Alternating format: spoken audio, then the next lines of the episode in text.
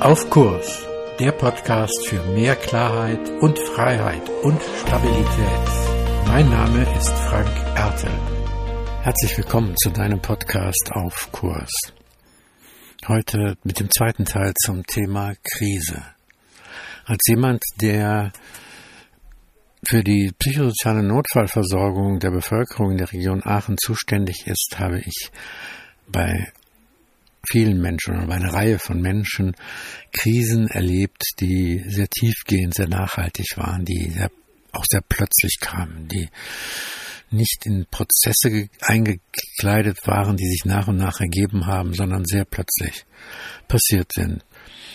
Und diese Krisen haben wirklich auch oft Großes ausgelöst. Ich erinnere mich zum Beispiel äh, an eine Frau, die ihren pa an, an eine ältere Frau, die ihren Partner verloren hat und ähm, wo sehr spürbar war in dem Gespräch mit ihr, in der Begleitung von ihr, dass da nicht nur der Partner gestorben ist, sondern dass im Grunde damit ein Stück Leben zu Ende gegangen ist.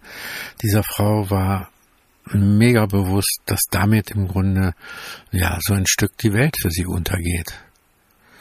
Und dass das auch nicht mehr wiederherzustellen war. Das heißt also, diese, mit dieser Krise umzugehen, mit dieser, in dieser Krise eine Lösung zu finden, war gar nicht möglich und wird sie auch später nicht äh, gefunden haben, weil es war etwas, was nicht wiederherstellbar ist, was nicht wieder ähm, so einfach zu machen und, und wieder in Gang zu setzen war und wo es auch keinen Ersatz für gab. Was vergangen ist, war da wirklich vergangen und für sie sah die Welt ab diesem Moment tatsächlich anders aus.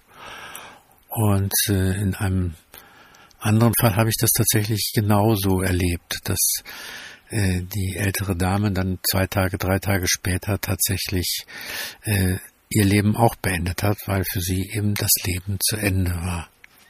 Und das macht nochmal deutlich, wie entscheidend, wie lebensentscheidend Krisen sein können. Und dass ähm, Menschen, die Krisen bewältigen, natürlich auch Krise als eine Chance sehen können. Aber darauf darf es kein Heldentum werden. Das ist für mich nicht Heldentum. Es ist gut, Krisen zu bewältigen, aber wenn es nicht gelingt, Krisen zu bewältigen, dann ist das auch eine menschliche Realität. Und die, die Krisen bewältigen, sind keine Helden, sondern sie haben Umstände, sie haben Voraussetzungen, sie haben eigene Skills, um tatsächlich mit Krisen gut umzugehen. Und wahrscheinlich haben sie bereits bei den Krisen, die ohnehin im Leben vorkommen, die ich im letzten Podcast ja ausführlich besprochen habe, ein Krisenmanagement entwickelt, was ihnen tatsächlich auch weiterhilft und haben eine Resilienz, wie man das in der Fachsprache nennt, entwickelt, die sie tatsächlich an der Stelle äh, deutlich weiterhilft und diese leben lässt. Und ähm, das gelingt manchmal und manchmal gelingt das nicht. Eine der ja, kritischsten oder tiefgreifend kritischen Situationen, die ich in der Begleitung von Menschen ähm, erlebt habe, war eine Geiselnahme, die über mehrere Tage ging. Und äh, das war gar keine leichte Situation, sondern die war mit viel Gewalt und äh, ausgestattet auch mit äh, Verletzungen, also körperlichen Verletzungen zunächst mal. Und ähm, das war, ich habe in dem in diesem Fall während der Geiselnahme die die Ehefrau äh, einer Geisel betreut und ähm, es blickte so durch, dass, ja, sagen wir mal, die Beziehung oder in der Beziehung zu ihrem Mann, der eben die Geisel war, ähm, also an der einen oder anderen Stelle durchaus auch ein bisschen knisterte oder Fragen gab oder, oder wie auch immer. Ich will das gar nicht bewerten. Und ähm, diese Geiselnahme äh, endet auch recht spektakulär, auch mit äh, einem finalen Rettungsschuss, mit dem, an dem dann die dieser Mann äh, der Frau, die ich da begleitet habe über mehrere Tage, mh, hm, auch beteiligt war, auch maßgeblich beteiligt war. Und äh, das eine der äh, spannenden Sachen, und es gab zwei spannende Sachen, die, die nach äh, dieser Geiselnahme tatsächlich passiert sind. Das eine war, hm, dass äh, dieser Mann sich eine Reihe von Fragen gestellt hat, auch unter anderem, welches Risiko die Polizei an der Stelle eingegangen ist. Und das war hochspannend, dass es da gelungen ist, dass die Polizei mit diesem Mann tatsächlich auch äh, in ein konkretes Gespräch gegangen ist. Der Einsatzleiter also wirklich auch von weiter her gekommen ist, um das konkret und sehr nah, sehr lebensnah und sehr praktisch eben auch zu erläutern und zu besprechen, was ungeheuer geholfen hat, nicht in Vorstellungen, in Fantasien reinzugehen, sondern in der Krise den klaren Blick zu behalten. Und ich glaube, das ist so eins, was auch kein Heldentum begründet, aber was äh, un, einem unheimlich hilft in kritischen, richtig kritischen Situationen, dass man den klaren Blick nicht verliert, die Perspektive, die Realität nicht aus den Augen verliert. Und das Zweite war, dass äh, die, was mich da beeindruckt hat, wie dieses Paar im Nachhinein nach der Geiselnahme wirklich auch mit ihrer Beziehung nochmal anders, nochmal neu umgegangen ist. Das hat tatsächlich in der Partnerschaft nochmal einiges Neues äh, ausgelöst und neu in Gang gesetzt, so dass danach die Partnerschaft auch eine andere Qualität hatte. Das heißt also, äh, Krisen können lebensbedrohlich sein, sie können tief gehen.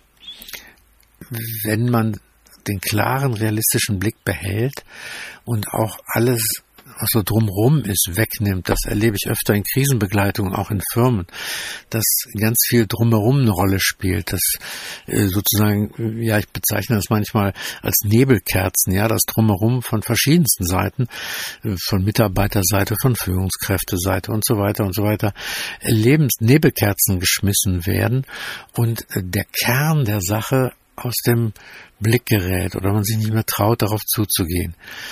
Und da finde ich wichtig, den klaren Blick zu haben, auch auf die reduziert, auf das zu schauen, was wirklich im Moment zu unterscheiden ist, was sich unterscheidet von dem, was vorher war, was aber auch zu differenzieren, zu unterscheiden ist, um diese Krise tatsächlich gut bewältigen zu können.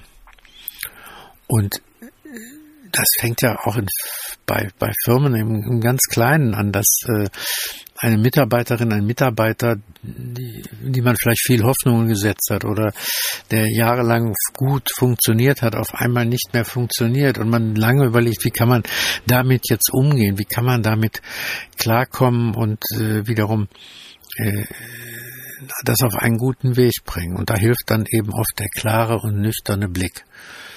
Und ähm, ja, man darf da nicht zu schnell von Krise als Chance sprechen. Das ist ein wesentliches Element, weil Krisen haben natürlich die Möglichkeiten eines neuen Blickes, eines anderen Sehen und sind dann vielleicht auch eine Chance, zum Beispiel in einem Unternehmen auch eine Neuausrichtung zu machen oder in einer Neuausrichtung zu gehen, was die Organisationsaufstellung betrifft. Und da den Mut zu haben, das ist natürlich etwas, was äh, in der Krise tatsächlich äh, deutlich helfen kann und was auch wirklich bedeutsam ist.